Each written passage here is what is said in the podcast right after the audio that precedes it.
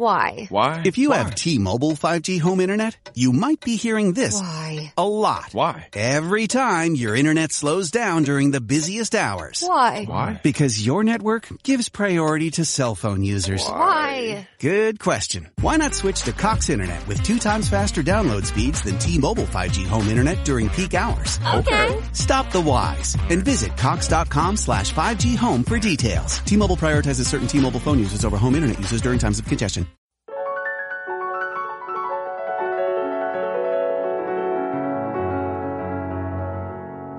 Te damos la bienvenida al podcast sobre estrés, psicología y ciencia, con el psicólogo Lucas Burgueño.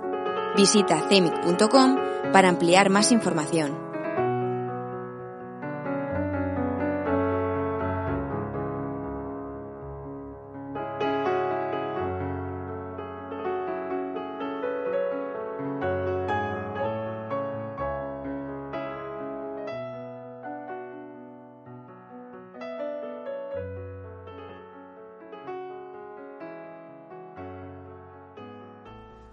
Mindfulness esencial.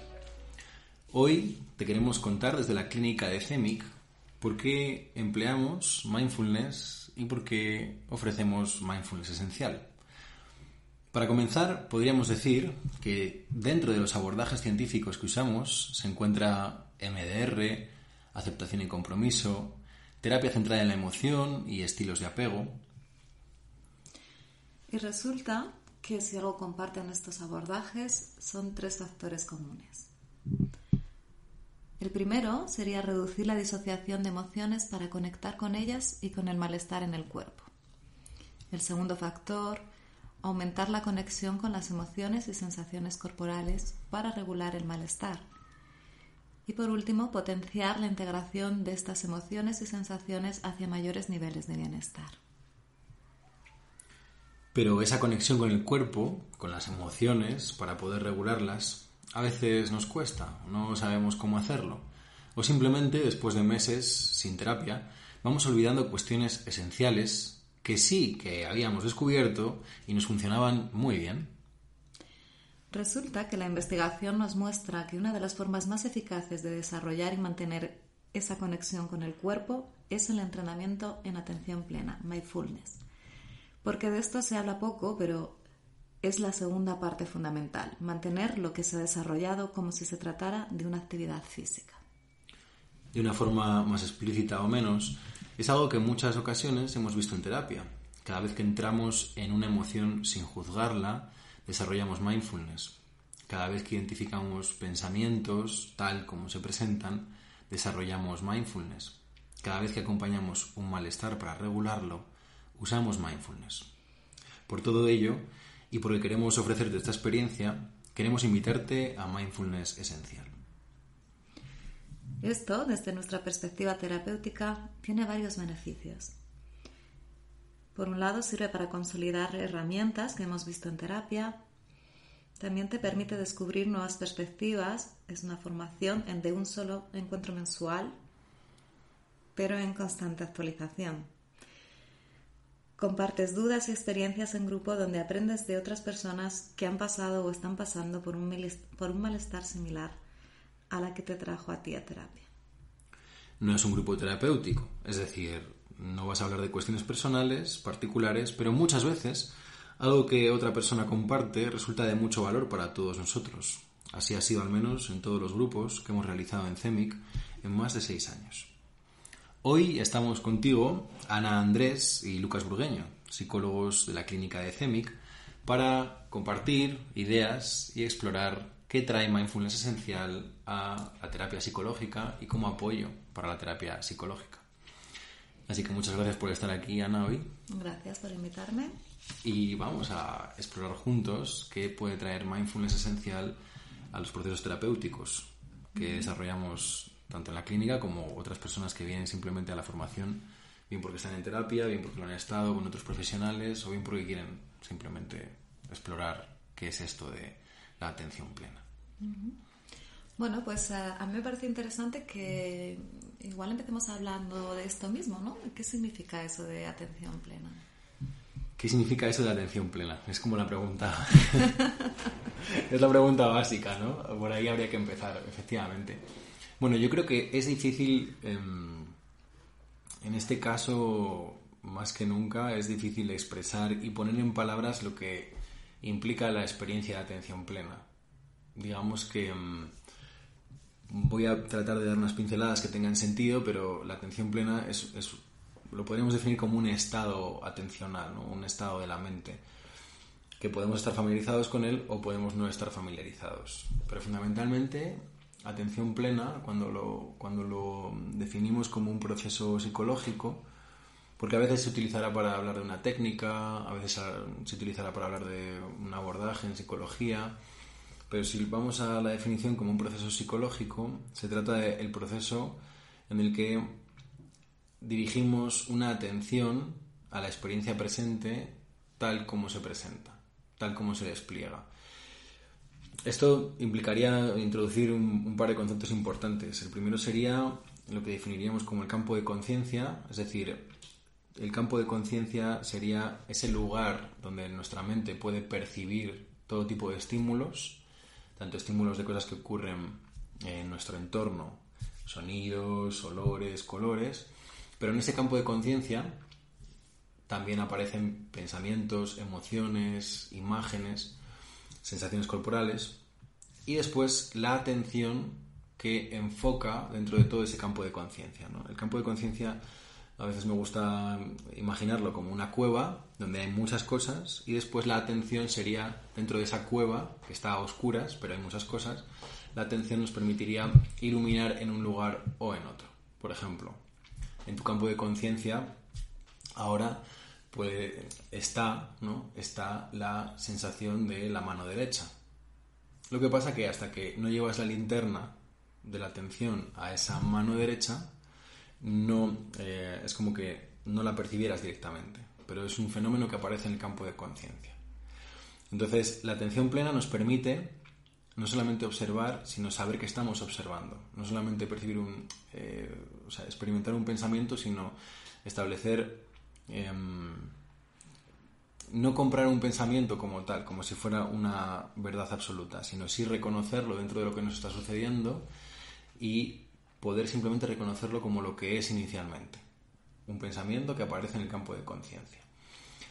Es verdad que después, para nuestro desempeño cotidiano, eh, esa atención plena no, a veces no es muy operativa, en el sentido de que pues, tenemos que reaccionar, resolver rápido, tenemos que tomar decisiones eh, con mayor o menor premura, pero inicialmente atención plena implicaría esto, saber qué es lo que estamos experimentando y ser conscientes de que lo estamos experimentando. Otra cosa sería después qué hacemos con eso.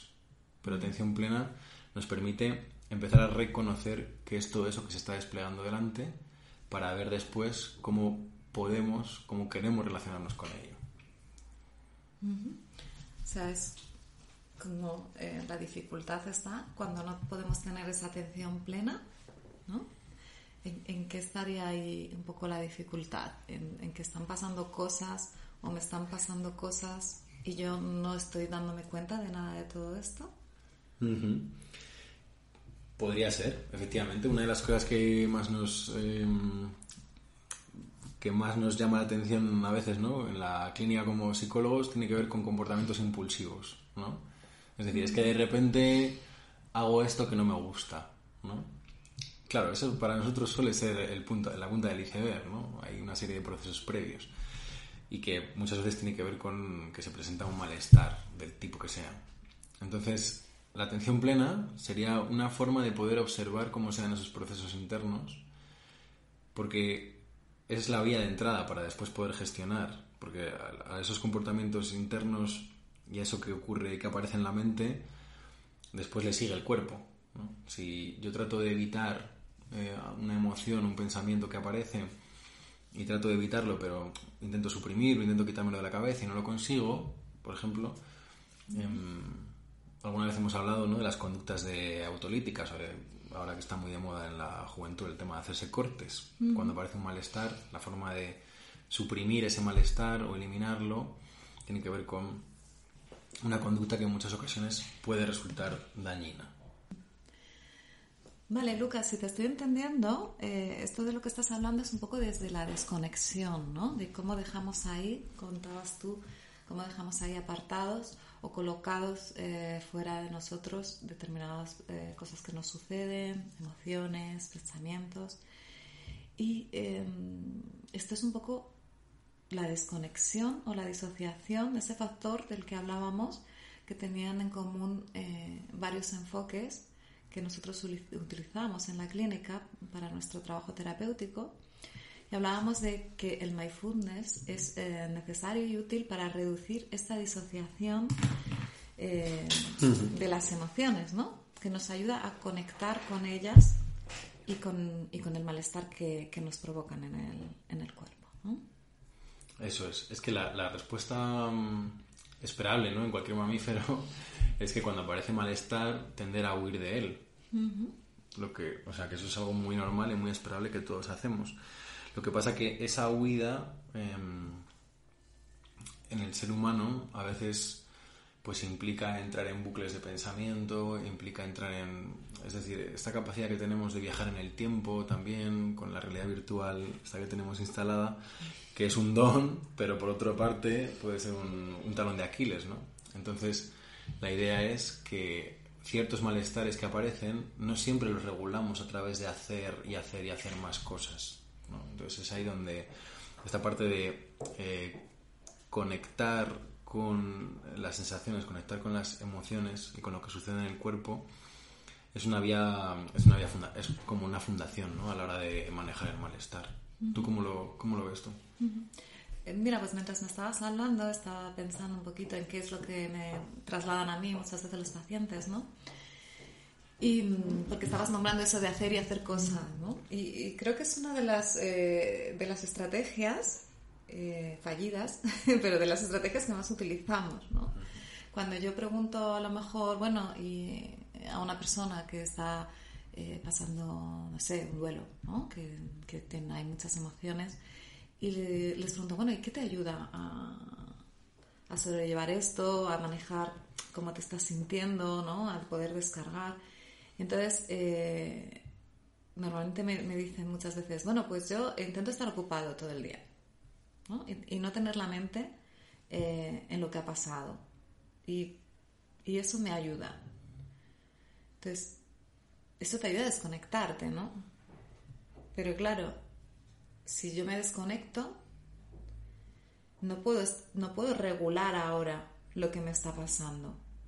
Con lo cual, en algún momento más adelante de mi vida, seguramente eh, saldrán todas esas emociones en situaciones que a lo mejor eh, ni siquiera em, deberían tener ese tipo de respuesta emocional tan intensa, ¿no? Es decir, cuando a lo mejor yo tenga en mi vida otra situación que no tiene por qué ser otro duelo, sino simplemente otra situación que de alguna manera eh, conecte con esas emociones o con, eh, con esas creencias negativas, ¿no? Lo que me va a pasar es que yo puedo tener reacciones desproporcionadas emocionalmente y no voy a entender de dónde me viene esto, que ese es, eh, ese es el mayor problema, ¿no? Entonces, si yo me desconecto, no puedo, no puedo regular, ¿no? Efectivamente, claro, es que si no, si no, si no miramos qué es lo que está ocurriendo, es muy difícil que podamos gestionar nada. Pero ¿por qué no miramos? Bueno, yo creo que mm, eh, siempre hablamos. Para mí la forma de no miramos aquello que no podemos sostener. Entonces, em, ahí hay una, hay una labor no solamente de terapéutica, ¿no? sino que implica una intención por parte de la persona, porque a corto plazo o lo, que nos permite sobrevivir muchas veces eh, es no mirar, ¿no? Bueno, tú, sabes mucho más sobre el trauma que yo, entonces el, trauma a veces tiene que ver con, que se queda algo que en su momento no se podía, no se podía hacer cargo, ¿no? El, el sistema de la persona. Entonces a veces es simplemente un instinto de al menos yo a veces lo entiendo como que hacemos lo mejor que podemos y en el momento de batalla, pues no es momento de mirar las heridas como tal, ¿no? ¿Qué pasa? Que luego la batalla pasa, pero algunas heridas quedan ahí sin cicatrizar, ¿no? Sin cuidarse. Entonces, el hecho de poder tener un espacio, porque claro, muchas veces cuando hacemos estos entrenamientos está el estereotipo de, ah, pero bueno, luego es que tengo que estar yo todo el día en mi día a día con atención plena y siempre, no, no, eh, no tiene nada que ver con eso, ¿no? Pero sí que tiene que ver con que hay un momento en que todos nos quedamos a solas con nosotros mismos y, eh, y hay un momento en que tampoco podemos hacer ya más cosas, ¿no? Por, mucho, por muy ocupado que nos mantengamos, hay un momento en que paramos. Por mucha gente que nos rodea, hay un momento en que nos quedamos a solas. Entonces, mindfulness permite, o para mí la joya que tiene, es que te permite mm, de una forma muy didáctica, muy, muy clara, ver cómo te vas a acercar a ti, ver cómo puedes entrar en tu propia experiencia, en ese volver a casa, que, que, tu, que tu cuerpo, que tu mente sea casa, no sea un lugar del que tienes que huir. Porque cuando, esto que tú decías, ¿no? Intento mantenerme ocupada, podía decir esta paciente. Claro, intento mantenerme ocupada, em, a nosotros, o al menos desde la perspectiva terapéutica, lo que nos importa es para qué, ¿no? ¿Para qué me estoy manteniendo ocupada todo el rato? ¿Qué pasa? Que si me paro de repente, ¿qué se me viene encima? Claro, me desbordo, ¿no? Me desbordo. Entonces, em, en, ese mantenernos ocupados, a veces iniciamos, yo hablo desde mi propia experiencia personal también, ¿no? Como mm, al no poder hacerme cargo en ciertos momentos de mi vida de unos niveles de malestar, ese mantenerme ocupado se convierte en una huida hacia adelante. Y el problema de una huida hacia adelante es que no necesariamente te lleva a un buen lugar para ti. Vas hacia adelante o parece que vas hacia adelante, mm, pero en realidad lo que estás haciendo es huir de atrás, ¿no? Entonces es más una huida que un construir algo. Entonces, mindfulness en este sentido tiene que ver con efectivamente conectar con esos niveles de. con, con todo eso que se despliega, bueno y malo, por igual. Porque lo curioso de la, de la disociación también tiene que ver con que nos disociamos de lo malo, pero también nos disociamos de lo, de lo bueno y de lo agradable de, de la vida, ¿no? Entonces, eh, el entrenamiento de mindfulness viene a traer color a veces, ¿no? A veces, después de las prácticas o de los entrenamientos, es como que eh, lo que tienes ante ti cobra un nuevo color, una nueva forma, empiezas a, experimentar muchos detalles en tu día a día, pero es como cuando vienen colegas a Valladolid y les enseño Valladolid, ¿no? Yo puedo pasar por frente de la catedral 100 veces, ¿no? Pero de repente cuando más disfruto de la catedral o cuando más aprendo sobre la catedral y me fijo en los detalles, no es porque la catedral haya cambiado, es porque yo llevo un tipo de atención, ¿no? Desde la curiosidad, desde la apertura, que me permite relacionarme con todo eso de una forma diferente. E igual que eso ocurre con la catedral de Valladolid, pues ocurre con lo que se nos fragua adentro. Claro, a veces eh, también entiendo que las emociones negativas, ¿no? lo que nos hace estar sintiendo eh, un sufrimiento o un dolor, ¿no? Em, es tan intenso y si sentimos que no podemos manejarlo o no sabemos realmente regular ese, ese malestar, mm, pues eso nos nubla también las cosas buenas, ¿no? No es que eh, a veces no, no, es tanto, creo yo, ¿no? Cuando mm, vemos esas frases maravillosas en internet, ¿no? O en las tacitas que ponen, ¿no? Que si no es... Eh, así como si no ves lo, eh, lo bueno es, básicamente culpa tuya, ¿no? Porque es que te tienes que fijar solo en lo bueno y, este tipo de cosas. Em, a veces no nos damos cuenta de que cuando nosotros tenemos mucha intensidad emocional mm, negativa, em, eso nos bloquea y no nos deja poder ni pensar con claridad, ¿no? Ni poder ver las cosas con amplitud, sino que vemos un poco en visión túnel. Hasta que nosotros no reducimos esa intensidad, no regulamos esas emociones, no, nos permite ver eh, el sol, ¿no? Como dicen estas frases. Entonces, creo que a veces también uno eh, o, se culpabiliza a las personas o incluso las personas, o yo lo que veo mucho es que se, se sienten muy culpables y me dicen, no, es que bueno, yo es que yo siempre he sido, ¿no? Siempre pienso en negativo, siempre he sido eh, muy mm. pesimista. Es que parece que hay personas que son súper optimistas en la vida y personas que son súper pesimistas. Mm. Y yo creo que tiene más que ver con regular, ¿no? Darnos cuenta, primero lo que tú dices, primero poder ser conscientes de qué me está pasando para poder regularlo después. Y entonces cuando yo ya esté regulado, esté regulando todo esto negativo, entonces podré eh, girar mi atención también hacia lo positivo y además, bueno, con el entrenamiento que, del que estamos hablando, también ya no solo vamos a ver lo positivo, sino que vamos a poder disfrutar más de eso positivo. ¿no? Tal cual. Es que eh, esto que dices, según estabas contando, ¿no? Lo de yo es que soy pesimista, o puede venir una persona y te dice, es que yo era muy positivo hasta que me pasó X, ¿no? Eh, yo siempre era la persona alegre, yo siempre era la persona eh, que ayudaba a todo el mundo, que siempre estaba sonriendo. Es decir, digamos que de una forma u otra, o luego alguien te dice, es que yo soy un obsesivo, es que yo soy... De una forma u otra, traemos como una... Nos, nos facilita la vida o nos simplifica la vida el tener una etiqueta sobre nosotros y sobre los demás, ¿no? O nos facilita la vida tener una etiqueta sobre lo que nos ocurre. ¿Qué pasa? Que decimos, bueno, pues yo soy de los positivos y estos son los negativos, o yo soy de los negativos y estos son los positivos. ¿Qué ocurre? Que esas etiquetas están bien, muchas veces nos pueden ayudar mucho, pero después nos alejan de lo que realmente está ocurriendo porque después lo que nos encontramos en nuestro día a día, íntimo, no en lo que aparece en una foto en una red social, no en lo que alguien puede percibir, en nuestro día a día íntimo, lo que nos encontramos es que esos estares por los que vamos transitando cambian mucho incluso dentro de un mismo día. Incluso dentro de un mismo día podemos experimentar diferentes, eh, diferentes sensaciones, diferentes emociones, diferentes formas de sentirnos, de estar, ¿no? Y no hay ningún problema con eso. Creo, o sea, creo que eso es lo, habitual, ¿no? siempre y cuando no haya unos, unas grandes fluctuaciones que nos lleven a unos extremos y nos metan en problemas. Pero esas fluctuaciones, esos estares, em, si prestamos atención, es, esperable que se, se, van sucediendo a lo largo del día. Lo que pasa es que eso es más difícil de definir. Es decir, si yo experimento alegría en un momento del día y luego tristeza y luego hay un momento en que experimento amor y luego experimento ira. ¿Quién soy yo?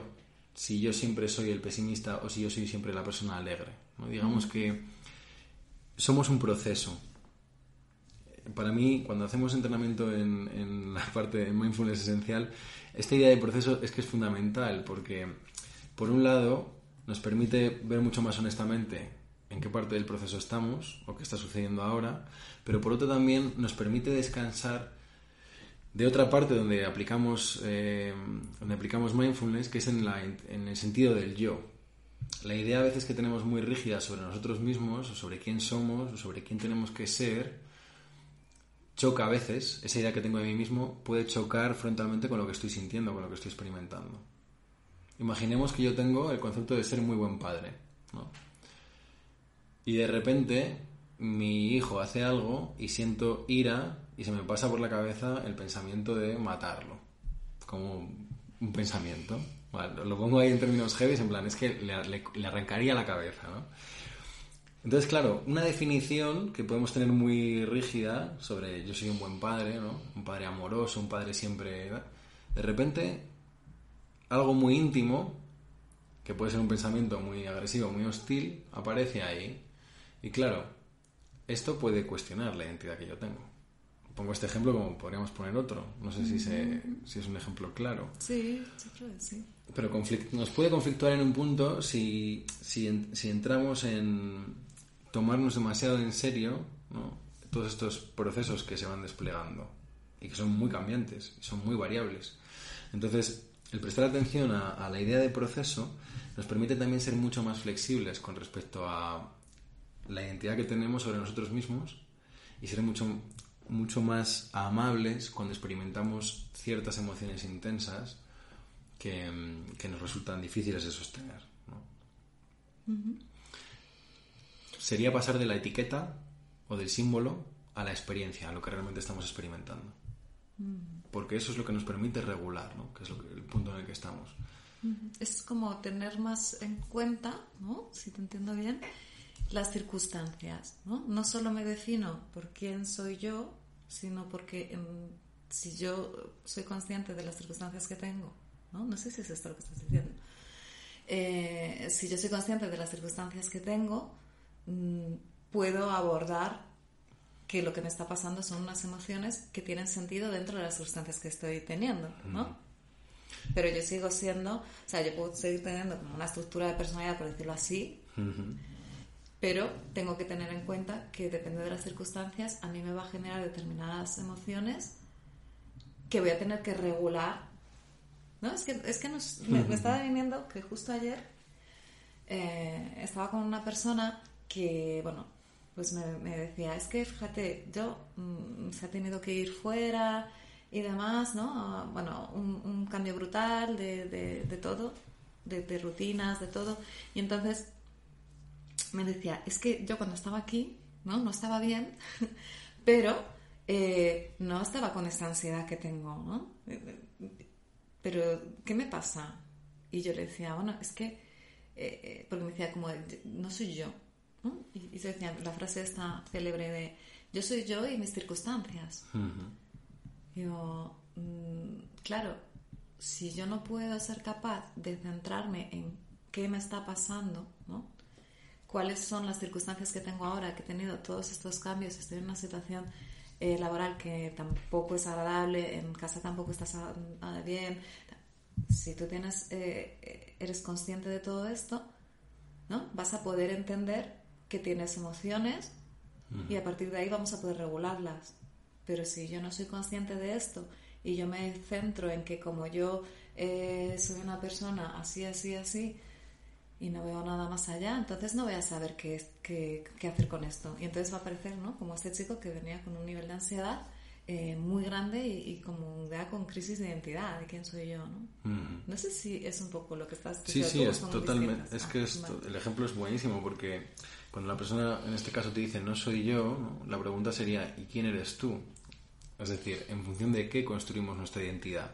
Esto ya quizá trasciende un poco la idea de, este podcast, pero es una de las es la segunda forma en la que en Mindfulness Esencial vamos a ir investigando este sentido del yo, ¿no? Porque a veces quedamos muy prendados de una definición que traemos de nosotros mismos que obviamente se ha construido por nuestra historia de aprendizaje, de crianza, por ciertas circunstancias, pero que en un punto todo eso puede ser muy cambiante. Puede ser muy cambiante mi trabajo, puede ser muy cambiante mi vida de pareja, puede ser muy cambiante una cuestión, una situación familiar, geográfica, económica, laboral, sentimental. Entonces, ese sentido del yo, o esa idea a veces si, si es muy rígida, si, es, si es muy. Mm, si está muy definida y, choca directamente con, con los procesos que se van desplegando en nuestra vida. Claro que todos tendríamos, tenemos una imagen más o menos de dónde deberíamos estar, dónde nos gustaría estar, donde lo que pasa que muchas veces eso contra, contrasta con lo que nos estamos encontrando. Y eso, esa lucha entre una supuesta idea de lo que teníamos que haber logrado, o ser, o tener, o hacer, con lo que realmente nos estamos encontrando, eso puede generar mucha tensión psicológica, que luego se puede traducir en ansiedad, en el día a día. Eh, existencialmente hablando, ¿no? Entonces, la atención plena, el entrenamiento en mindfulness, nos permite soltar parte de esas creaciones, ¿no? Que a veces no sabemos ni cuándo han aparecido, ¿no? Eso es debería. Y conectar directamente con lo que estamos encontrando, tanto en nuestra vida como dentro de, fuera, ¿no? Externamente como dentro de nosotros, que es el principio para regular. Si por el contrario yo experimento un malestar y mi manera de manejarlo es, yo no debería estar sintiendo esto, yo no debería estar sintiendo esto, pues al final, ¿qué pasa? Claro, que no podemos regular, ¿no? claro. Añadimos más malestar. O buscamos formas de desconectarnos de nuevo. Eso es. Si yo no debería estar sintiendo esto, buscaré la forma de desconectarme. ¿no? Y eso lo puedo hacer a través de sustancias, de farmacología, a través de diferentes conductas pero que al final es una, es una lucha eh, contra lo que es una lucha contra lo que es eh, en pos de lo que supuestamente debería de ser ¿no? yo no debería tener miedo ante este cambio yo no debería sentirme triste yo no debería enfadarme pero resulta que luego la experiencia es que todo eso ocurre ¿no? entonces vamos hacia ir em, pudiendo integrar toda esa experiencia que es, fundamental para un desarrollo psicológico sano. Esto es lo que para mí eh, contrasta fundamentalmente con los enfoques happy flower y ¿no? de siempre positivo y siempre tal, ¿no? Para mí ese es un contraste, y es que es un contraste que tiene que ser así, y es un contraste honesto. Es decir, el entrenamiento en mindfulness no tiene que ver con, con que tu vida se vuelva de color de rosa, ¿no? Que, antes, según me escuchaba decirlo de que la realidad que tienes delante cobra un nuevo color, pero realmente lo cobra en sí mismo, no, no, ni mejor ni peor, sino que se vuelve más rico porque estás prestando más una atención más abierta. Pero no necesariamente eh, tiene que aparecer estados de súper bienestar o de... ¿no? Eso puede, puede variar y puede fluctuar. Lo que sí que es seguro, al menos dentro de, de la experiencia de información, es que esas respuestas emocionales se regulan antes o la intensidad no es tan, no es tan, tan alta ¿no? en ciertos malestares. Y eso para mí es, es, un, es una ganancia fundamental. ¿no? La diferencia entre estar enfadado una hora o estar enfadado un día, o estar enfadado una semana o un mes, o hay gente que se enfada y ya no, nunca deja de estar enfadado. Se quedan, ahí ya trabados, ¿no? Luego te hablarán de que es por el gobierno, o de que es por el atleti, o de que es por lo que sea, ¿no? Es decir, pero la base es como de eso, ¿no? o, lo contrario, ¿no? O me desconecto del enfado y entonces no me puedo enfadar. O no debería enfadarme porque lo que es bueno en esta vida es estar siempre, ¿no? Eh, poner la otra mejilla, ¿no? Siempre la otra mejilla, siempre, siempre feliz, siempre es disponible, siempre, efectivamente.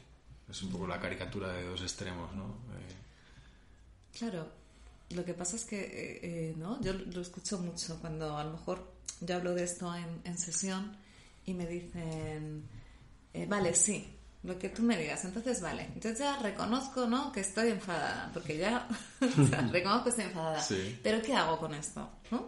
Es como, ¿qué hago? Voy a la oficina y, le digo a mi jefa eh, todo lo que pienso de ella y me despiden, o, empiezo a darme por ahí bofetadas, o mm. qué hago, ¿no? Entonces, como no sé qué hacer, al final el trasfondo es este, como no sé qué hacer, pues eh, intento hacer algo con ello. Entonces, o mm. me paso el día frustrada de la vida, pero conteniendo el enfado, con lo cual, vale, no le digo nada a mi jefa, eh, pero estoy todo el día eh, gruñendo en mi casa. o simplemente contengo el enfado y como tú decías diciéndome, no, es que no tengo que ponerme así o no tengo que enfadarme o el enfado no, esto no es bueno. O tengo muy interiorizado que no me puedo enfadar, que eso ya eh, tiene que ver más con trauma. Pero al final es, no sé manejar esto. Volvemos a lo mismo. O sea, vale, yo ya he llegado al punto de decir, vale, estoy conectada, sé que estoy enfadada y sé que estoy enfadada por esto, por esto y por esto. Pero ¿y ahora qué hago? ¿No? Yo creo que por eso, em, además de, la terapia, ¿no? O de lo que trabajamos en terapia, porque yo siempre trabajo todo este tema de regulación, claro, por supuesto, trabajamos eh, dependiendo de cada persona, ¿no? Hay personas que ya vienen muy conectadas, personas que vienen menos conectadas, pero vamos avanzando en estos pasos hasta esa conexión y hacemos cositas para, para regular. ¿Qué ocurre? ¿Qué me pasa a mí muchas veces? Que a lo mejor hacemos alguna técnica. Eh, cuidado de la sensación o algo de respiración lo hacemos en, en, la consulta, en la sesión. La persona incluso eh, pues disfruta o es consciente de cómo le puede ayudar, ¿no? Cómo esto me puede ayudar, por ejemplo, cuando siento ese nivel de angustia. Estoy experimentando que esto que estamos haciendo calma mi nivel de angustia. Y se van tan contentos a su casa con esa nueva herramienta. Pero, ¿qué es lo que pasa?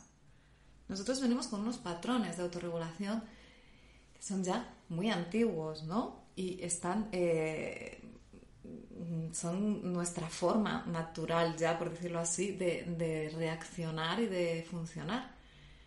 Entonces, esto nuevo que yo he aprendido y que en el momento de la sesión he experimentado que era bueno para mí, al final llega mi día a día y tiendo a ese patrón antiguo. Si cuando yo noto esta angustia lo que hago es eh, hartarme a chocolate, pues cuando yo noto esta angustia, de repente voy y me harto a chocolate.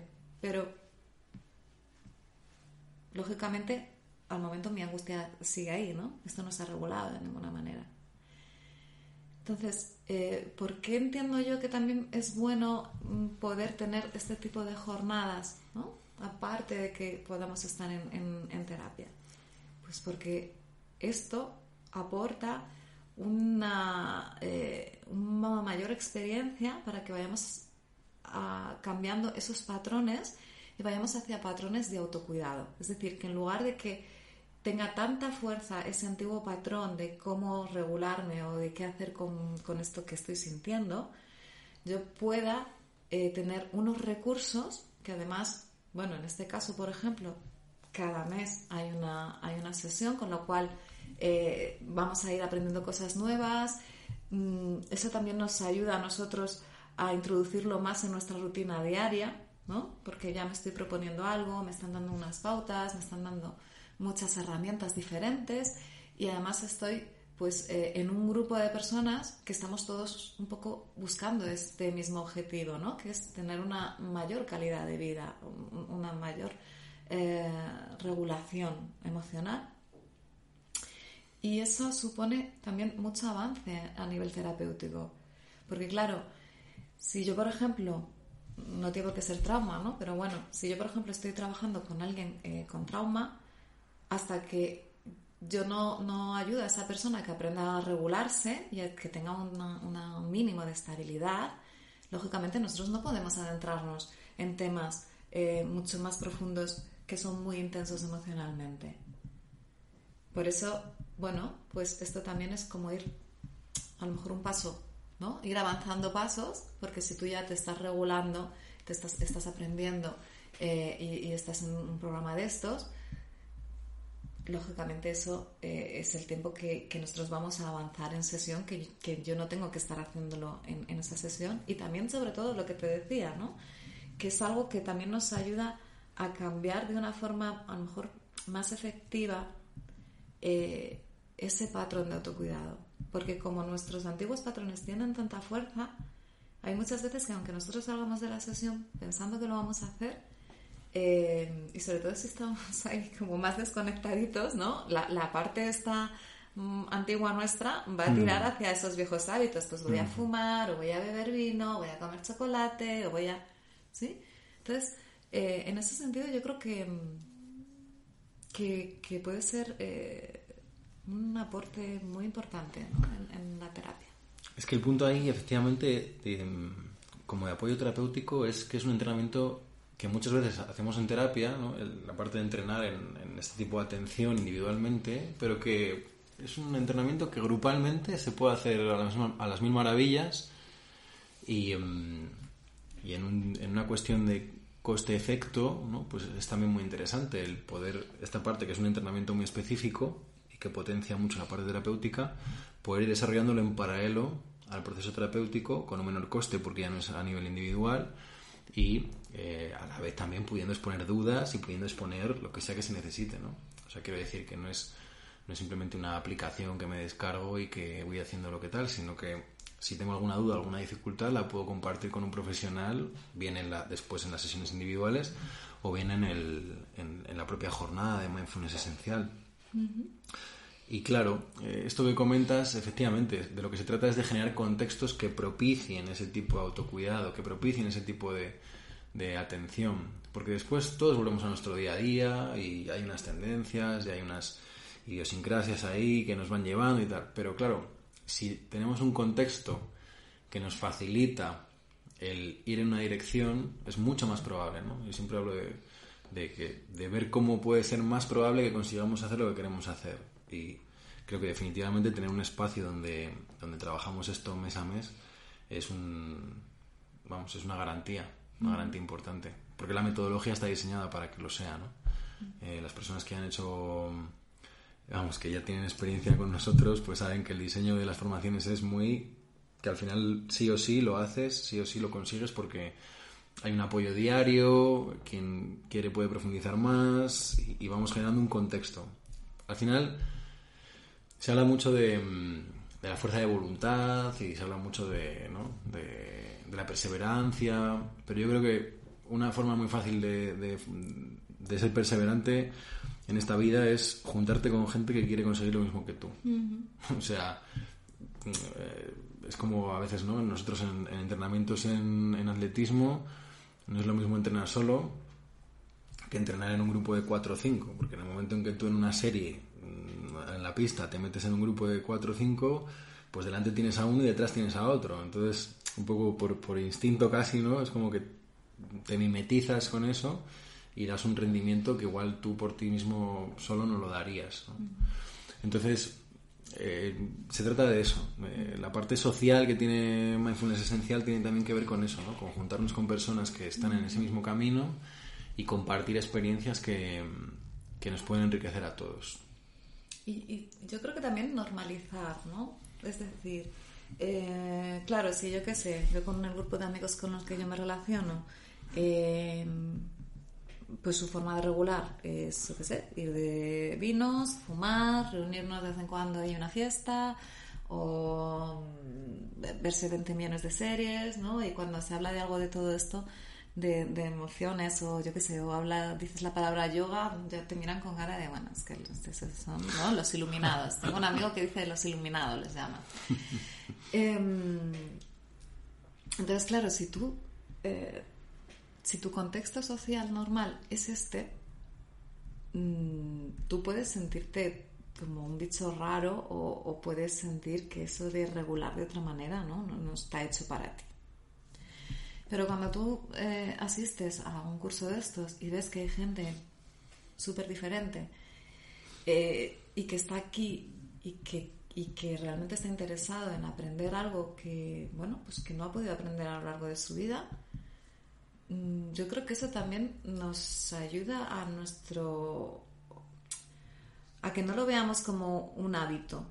No, no veamos solo que esto es eh, tener un hábito nuevo, sino que veamos, lo veamos más como eh, algo mucho más interno, ¿no? Como el, el deseo de querer cuidarme de otra manera y que además es lícito es positivo y que le pasa a otra gente y, y que no solo es válido el modelo de regulación de mi contexto social, sino que yo también puedo salir de menos con mis amigos, pero aparte, o eso yo lo puedo hacer más de una, de una forma más lúdica, y aparte yo tener otras, eh, otro tipo de, de formas de, de llevar ¿no? las cosas que me van sucediendo.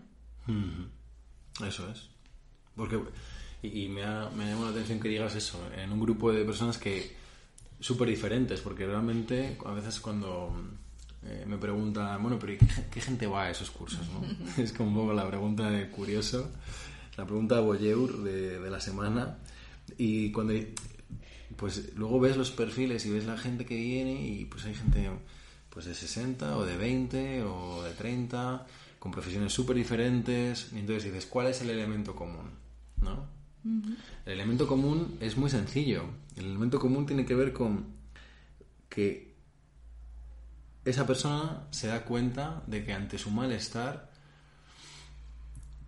tiene que haber algo que ella internamente pueda desarrollar, pueda hacer diferente.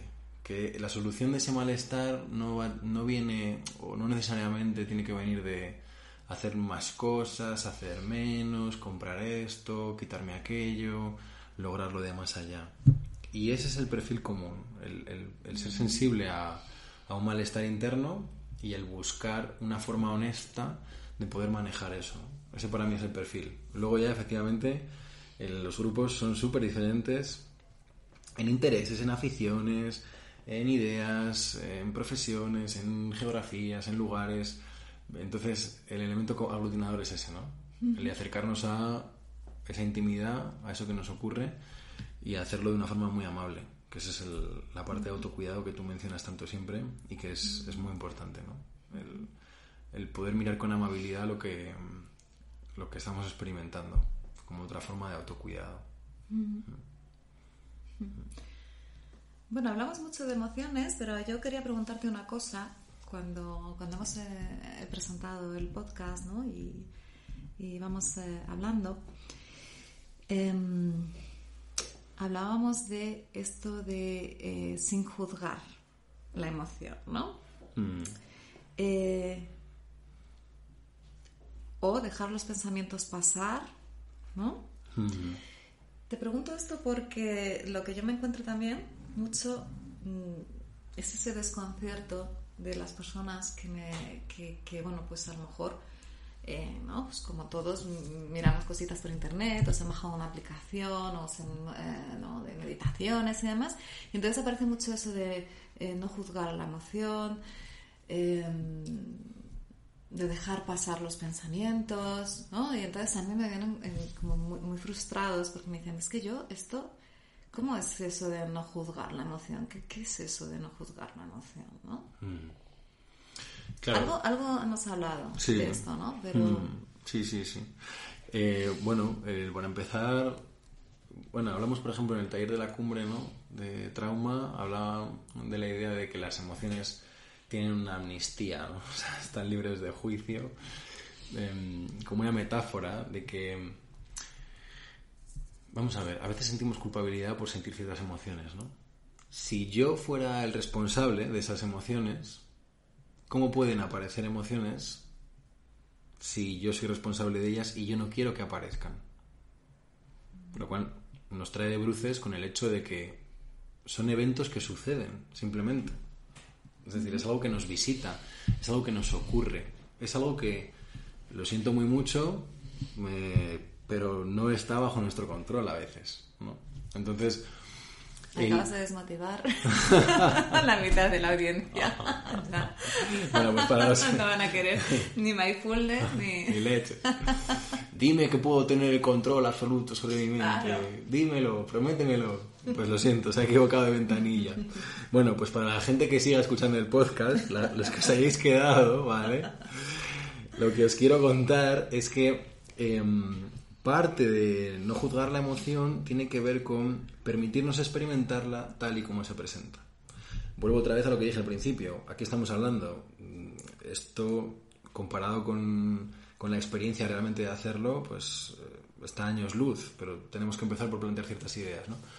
Entonces, em, entrar en la emoción sin juzgarla tiene que ver con empezar a plantear esta idea de que no somos responsables de eso.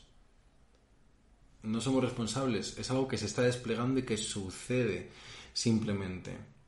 Por lo tanto, em, podemos reducir el protagonismo, ¿no?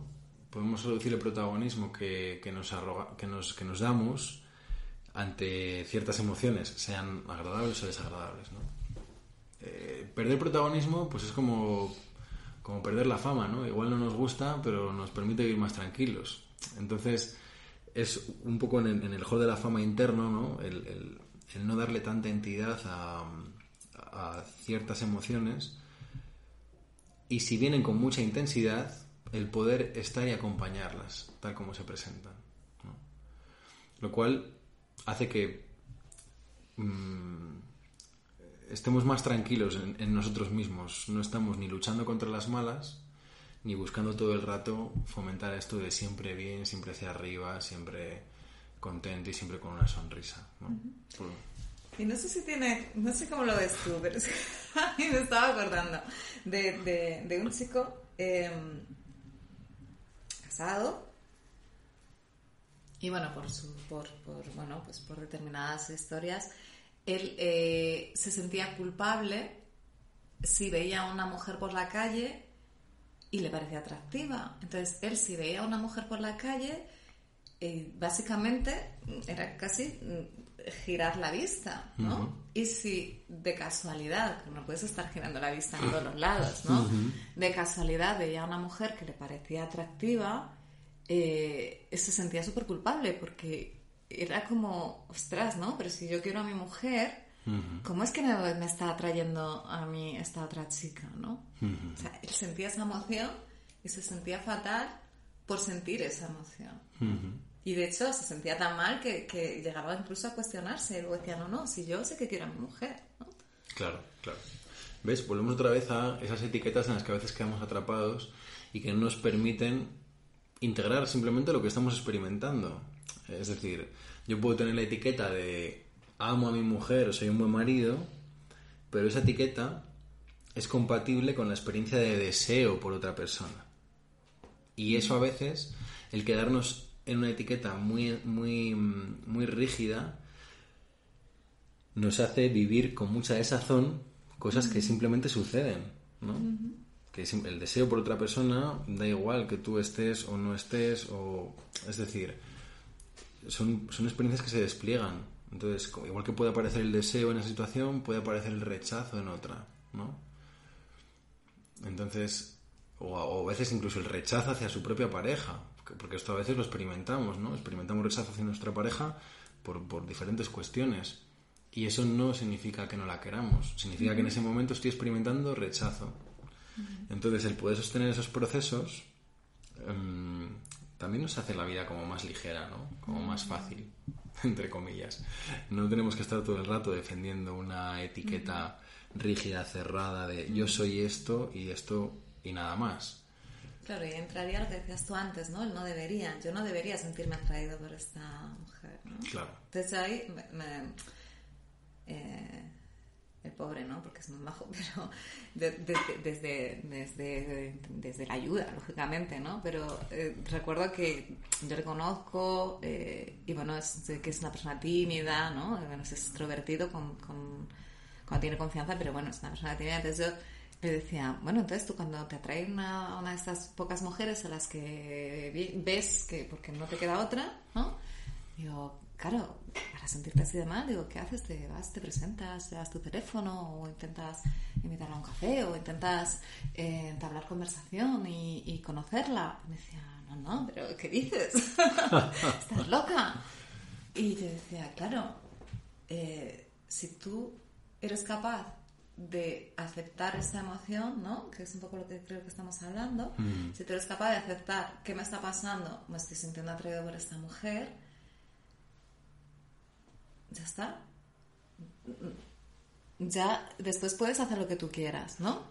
Entonces, yo me siento atraída por esta mujer, pero yo realmente con quien quiero estar es con mi mujer, pues ya está. La he visto y sigo mi camino, ¿no?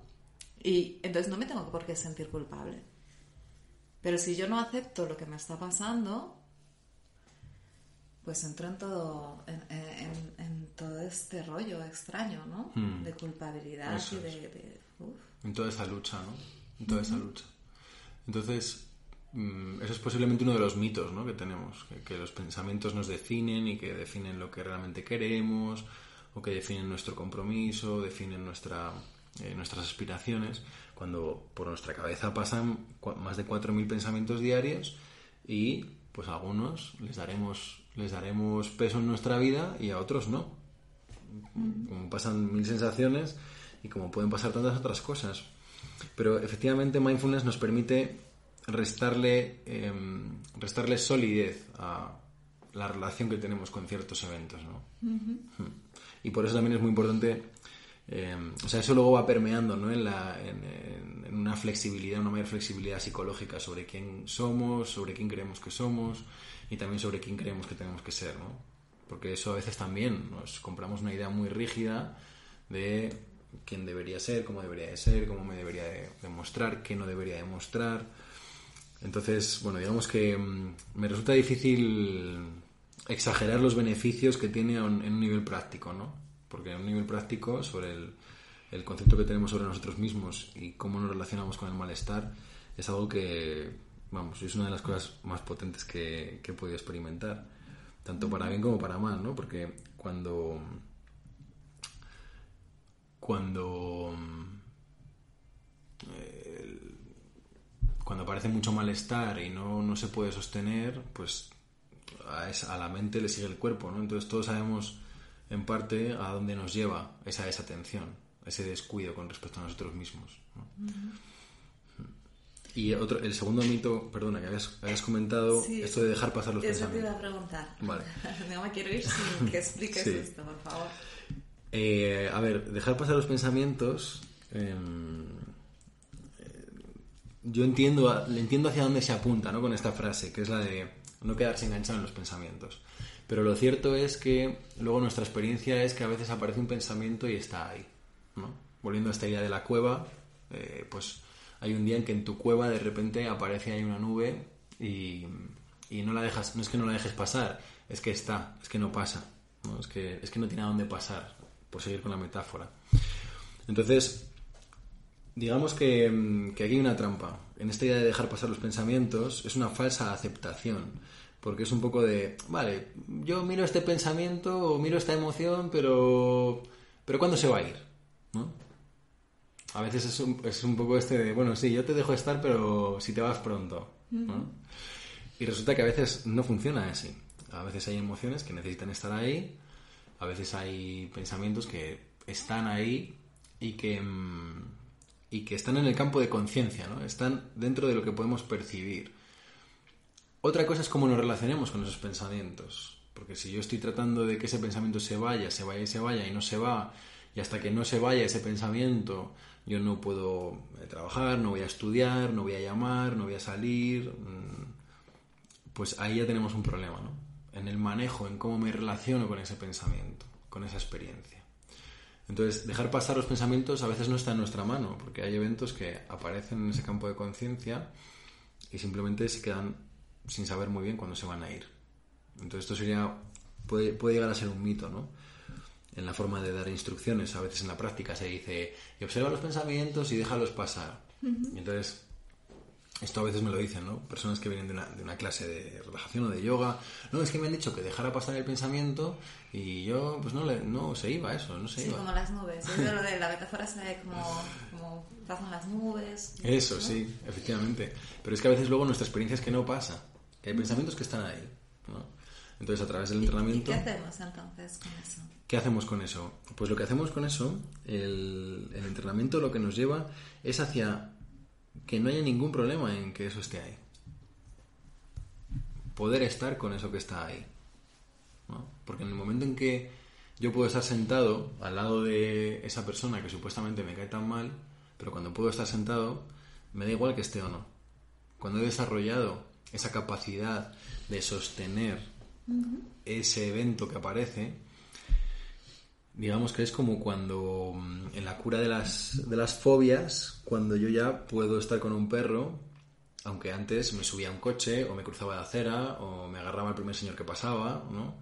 Cuando yo ya puedo sostener y puedo estar en presencia de ese pensamiento o de esa emoción, digamos que dejo de vigilar tanto si aparece o no, porque sé que voy a poder estar con ello. Es llevar el foco interno más interno todavía. Foco interno más interno. Por ejemplo, ¿qué pensa un pensamiento? ¿Te ocurre un ejemplo de un pensamiento de estos que son de esos...? Sí, ahora vienen las navidades, por ejemplo, ¿no? Uh -huh. Y seguro que muchas personas recordamos a un ser querido que ya no está, uh -huh. ¿no? Entonces, podemos, eh, podemos, podemos darle la bienvenida a ese recuerdo, incluso a cierta tristeza que probablemente acompaña a ese recuerdo, o por el contrario, salimos de ahí lo más rápido posible. Hablo, discuto con mi cuñado de política, que eso me da salseo, y me pongo hasta arriba de orfidal, ¿no? O de champán. Uh -huh. Es decir... De las dos, o de. Intera interacción. el kit ganador, el como ganador. Entonces, por supuesto que la circunstancia va a traer el recuerdo de una persona querida o de unas personas queridas, va a traer una tristeza y ¿en qué medida puedo yo sostener y acompañar eso? ¿En qué momento le hemos declarado la guerra a eso? Porque culturalmente se la hemos podido declarar. Entonces, cuando yo puedo sostener esa tristeza y sostener ese recuerdo, empezamos a llegar a, lugares más sutiles, ¿no? Y más, más, más blandos y donde conectamos con, con la vulnerabilidad que todos tenemos.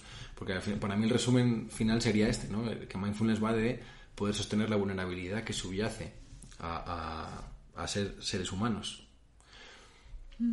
Porque la alegría, por ejemplo, de encontrarnos con nuestros seres queridos en Navidades, y digo seres queridos, no necesariamente familiares, ¿no? O sea, esto es un matiz importante. La alegría de encontrarnos con nuestros seres queridos eh, reside también en el hecho de que un día ya no estaremos presentes los unos para los otros. La vinculación humana funciona así. Yo me vinculo y en esa vinculación hay una alegría y hay un amor, pero inevitablemente también va a venir un dolor y una pérdida. ¿Es eso o pasar de puntillas por la vida? Quiero decir que es otra opción perfectamente respetable. Pero la vinculación implica eso, ¿no? Implica una, una, una vinculación a nivel emocional y eso va a implicar alegrías y dolores de todos los colores. Entonces, si viene esta tristeza por la pérdida o porque el niño no está presente, es que es, el, es algo muy esperable, ¿no? Y esa tristeza es testigo del, del, vínculo y de lo importante que ha sido o que es esa relación. Entonces, poder sostener eso, eh, a mí me parece que es algo muy bonito y, muy necesario para poder sostenernos con dignidad nosotros mismos en momentos difíciles.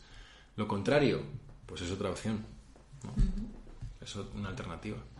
La y el champán. Sí, claro.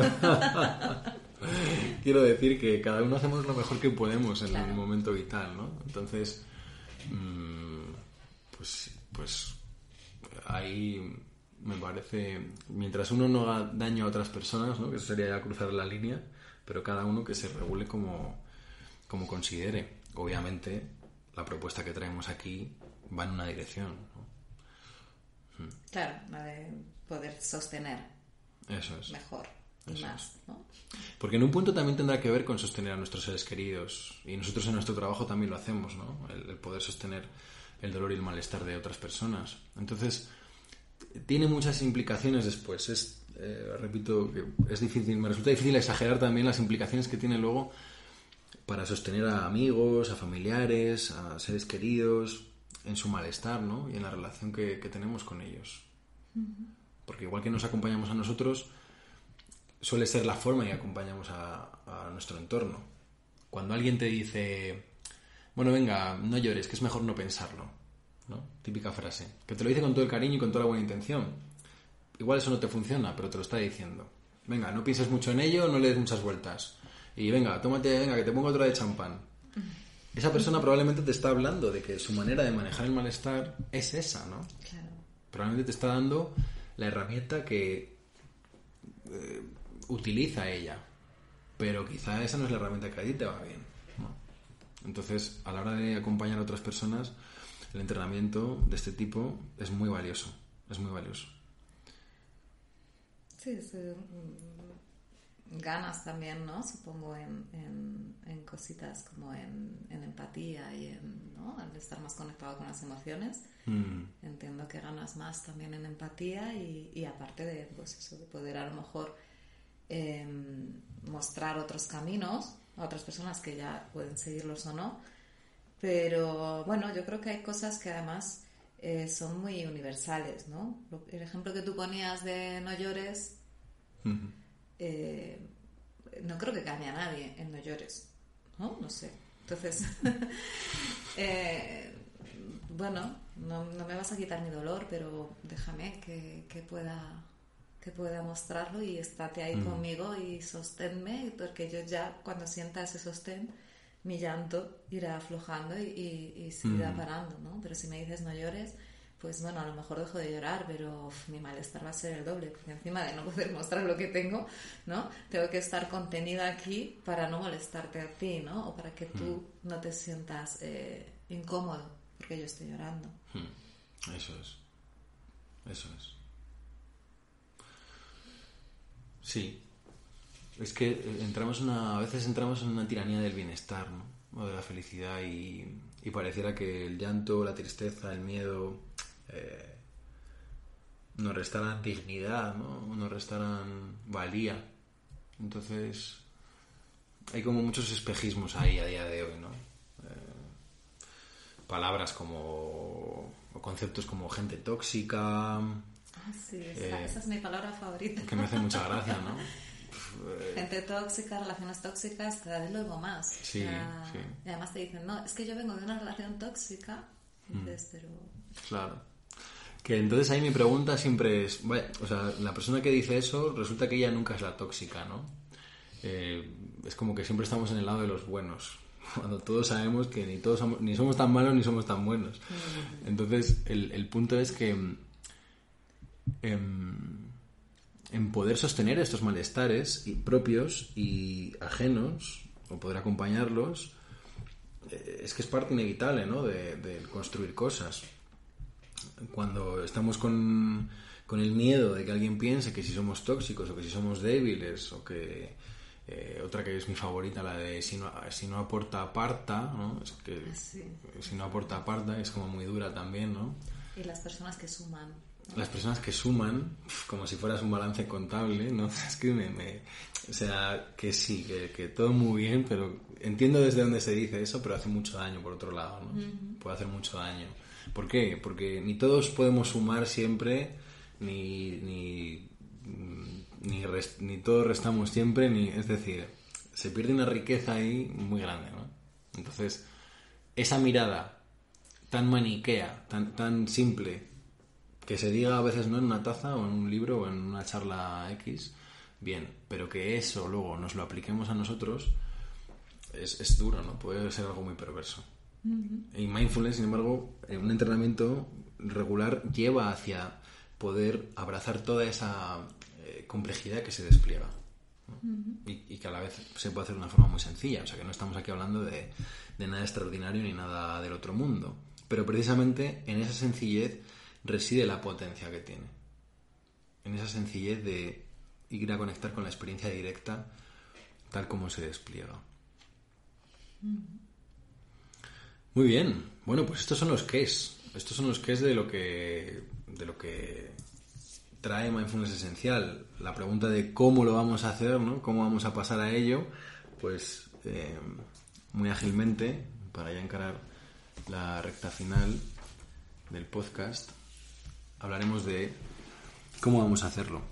Pues vamos a ir cultivando diferentes estados mentales, eh, implicando la relajación, por una parte, es decir, el aprender a, relajar. El segundo estado que cultivaremos será el de la concentración, el aprender a enfocar la atención y lo que hemos estado definiendo ahora como atención plena. Todo esto pues entronca con habilidades básicas de gestión emocional, porque la emoción, eh, la emoción vemos que se da en, en diferentes eh, sistemas de respuesta en el cuerpo, o sea, en el, ser humano, por una parte en los pensamientos, por otra parte pensami eh, perdón, pensamientos, por otra parte sensaciones, por otra parte conductas que llevamos a cabo. Después, eh, otra de las cosas que vamos a hacer es, a través de las técnicas, pues ir observando el funcionamiento de la mente, ¿no? Cómo responde ante ciertos estímulos, cómo se comporta, cómo funciona esa atención, hacia dónde va, cómo se mueve. Y una parte muy importante dentro de Mindfulness Esencial, que es la de compartir experiencias y dudas eh, de una forma segura. ¿no? El tener un contexto seguro, mm -hmm. donde, como tú decías antes, ¿no? Pues no es un contexto de cañas, donde igual si hablo de emociones o hablo de un Me interés. van a juzgar, ¿no? Me voy a sentir cuestionado. El chascarrillo y tal, sí, ¿no? Me van a quitar importancia. Eso es. Uh -huh. Sino que eh, es un espacio siempre seguro y donde se van a estar compartiendo experiencias, siempre voluntariamente. Es decir, nunca se obliga a nadie a que comparta nada que no quiera y pasapalabra siempre está disponible. ¿no? Claro, pero de todas maneras es un poco, ¿no? A veces hay personas que les cuesta compartir, pero eh, se enriquecen, ¿no? De, de, los comentarios que se pueden hacer o de hmm. lo que puede salir ahí, ¿no? Eso es. Sí, porque mmm, ocurre muy a menudo que lo que no nos pasa, o sea, lo que comparte una persona o ya le ha pasado a otra o le está pasando a otra persona del grupo o, o nos va a pasar, ¿no? Sí. o sea que eh, en ese sentido pasamos por experiencias muy similares como seres humanos. Y la idea es que, que hay un entrenamiento, de, de aparte del, del encuentro, ¿no? Eh, después hay un entrenamiento día a día con donde están las técnicas grabadas, las explicaciones grabadas, entonces la persona tiene los materiales para ir introduciendo eso en su día a día, con un apoyo diario donde eh, vamos eh, para consolidar el hábito de la práctica en el día a día. ¿no? Uh -huh. Esto es que es como muy de perogrullo decirlo, ¿no? Pero eh, es lo mismo que, que, no es lo mismo ir a un curso o a un campamento, ¿no? De, de, yoga y luego ya no vuelves a hacer yoga en todo el año que, ¿sabes? Los retiros depurativos estos, ¿no? que qué bien, ¿no? Qué bien que lo ha hecho. Desde en Ibiza y después me voy un mes a la India y, Eso. y depuro. Me depuro y tal, y luego ya vuelvo otra vez y hasta, hasta dentro de 10 años, ¿no? Claro. Pues aquí la idea es mucho más, la propuesta es mucho más humilde, eh, mucho más humilde, con prácticas de 8 o 9 minutos diarias, pues ir introduciendo, ir cultivando, ¿no? Que también la investigación nos dice que es mucho más potente prácticas cortas, pequeñas, eh, pero más regulares, que darnos grandes atracones y no volver a hacerlo hasta dentro de tres semanas, cuatro, Claro. darme un gran atracón, volver a... Es decir, vamos hacia lo que es realmente esencial y va a traer mayores beneficios a- al día a día. Y como más asequible, ¿no? O sea, quiero decir que eh, a mí cuando, cuando alguien me dice, no, bueno, sí, yo esto de- sí me gustaría meditar, ¿no? Hay mucha gente que me dice, bueno, a mí me gustaría eh, meditar, ¿no? Pero es que, claro, uff. Y yo os digo, pero bueno, cuando lo has intentado, sí, bueno, claro, lo he intentado. Y me dicen, con meditaciones de una hora. Y digo, ostras. Una pasada. claro. Digo, pero si a mí ya estar cinco minutos, uy, cinco minutos, a mí ya estar un minuto totalmente concentrada en, en, en, en la meditación o en mi cuerpo ya me cuesta, ¿no? Que se te puede ir y luego regresas, que en eso consiste un poco. Digo, sí, una hora, Al- alguien que no tiene un entrenamiento es un poco locura. Entonces, claro, mm, se trata de, de- no de elegir una meditación porque sí en internet, sino de algo mucho más estructurado esto, ¿no? Y, y con, con ten- teniendo en cuenta todo esto, que es eh, mucho más práctico y además a la persona yo creo que por eso decía, creo que es más asequible, porque una persona que va a entender mucho o va a entender o va a creer que puede ser beneficioso y que puede llegar a, a practicarlo si le estamos hablando de un periodo de minutos, ¿no? Claro, claro. Es que mm, yo siempre hablo de, de la mente como si fuera un caballo, ¿no? A veces ese caballo va desbocado y a veces pretendemos pararlo frenándolo en seco, ¿no? Entonces el, el meterme en una práctica de, de una hora es una salvajada. Y cuando tratas de parar al caballo en seco, pues lo normal es que tú salgas volando, ¿no? Prácticas de una hora son prácticas ya para un nivel avanzado, ¿no? o personas que tengan un entrenamiento ya muy sólido. Pero es mucho más interesante eh, empezar con prácticas cortas, ¿no? Es lo que vamos a hacer. Tres minutos, cinco, ocho, nueve, y realmente ahí es donde hay más beneficios. Bueno, en principio eh, yo he estado un poquito aquí de, de preguntarte mucho hoy, ¿no? Muy interesada y sobre todo intentando, es verdad, eh, no sé cómo, cómo habrá salido, pero he intentado un poquito también eh, mostrar esas dudas o, o realizar esas preguntas un poco que me traslada a mí mucha gente en, en la terapia y bueno, yo así un poquito desde el punto de vista espectadora creo que ha quedado bastante claro en qué consiste, eh, cuáles son un poquito los objetivos que se quieren conseguir, ¿no? Y, y, bueno, y por qué nos ayuda eh, la atención plena. Y mm, bueno, nada, animo a la gente que, que pueda asistir a, a ese curso, que aprenderán mucho más de todo esto, ¿no? A nivel más práctico, claro. Esa es la idea. Pues te agradezco mucho el, la labor de preguntona de hoy, de haber podido aclarar efectivamente, porque muchas veces yo puedo contar esto, pero es importante tener este contraste ¿no? y ver si está, si está quedando claro, poder observarlo desde otras ópticas y, mm, y efectivamente invitar a que quien crea que puede encontrar valor en Mindfulness Esencial, pues que, que busque la información, que nos pregunte en CEMIC, que nos haga llegar las dudas, también aquí en los comentarios en el podcast. Y um, hasta aquí habríamos llegado hoy. Espero que os resulte de utilidad y estoy seguro de que las personas que decidáis eh, utilizar la herramienta vais a encontrar, vamos, vais a encontrar recursos de mucha utilidad. Muy bien, Ana, pues muchas gracias. A ti, Lucas, como siempre, un placer compartir estos ratitos contigo y con los que nos escuchen, claro. Un placer. Cuídate. Hasta otra.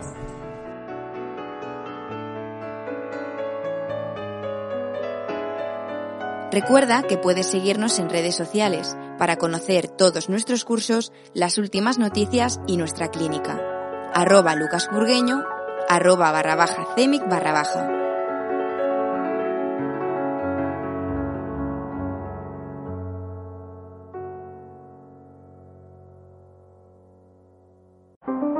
How powerful is Cox Internet? So powerful that one day, your daughter will be able to simulate a soccer match against some of the world's best players right from your backyard. Get gig speeds powered by fiber from Cox. It's internet built for tomorrow, today. Internet delivered through Cox's hybrid fiber coax network. Speeds vary and are not guaranteed. Cox terms and other restrictions apply.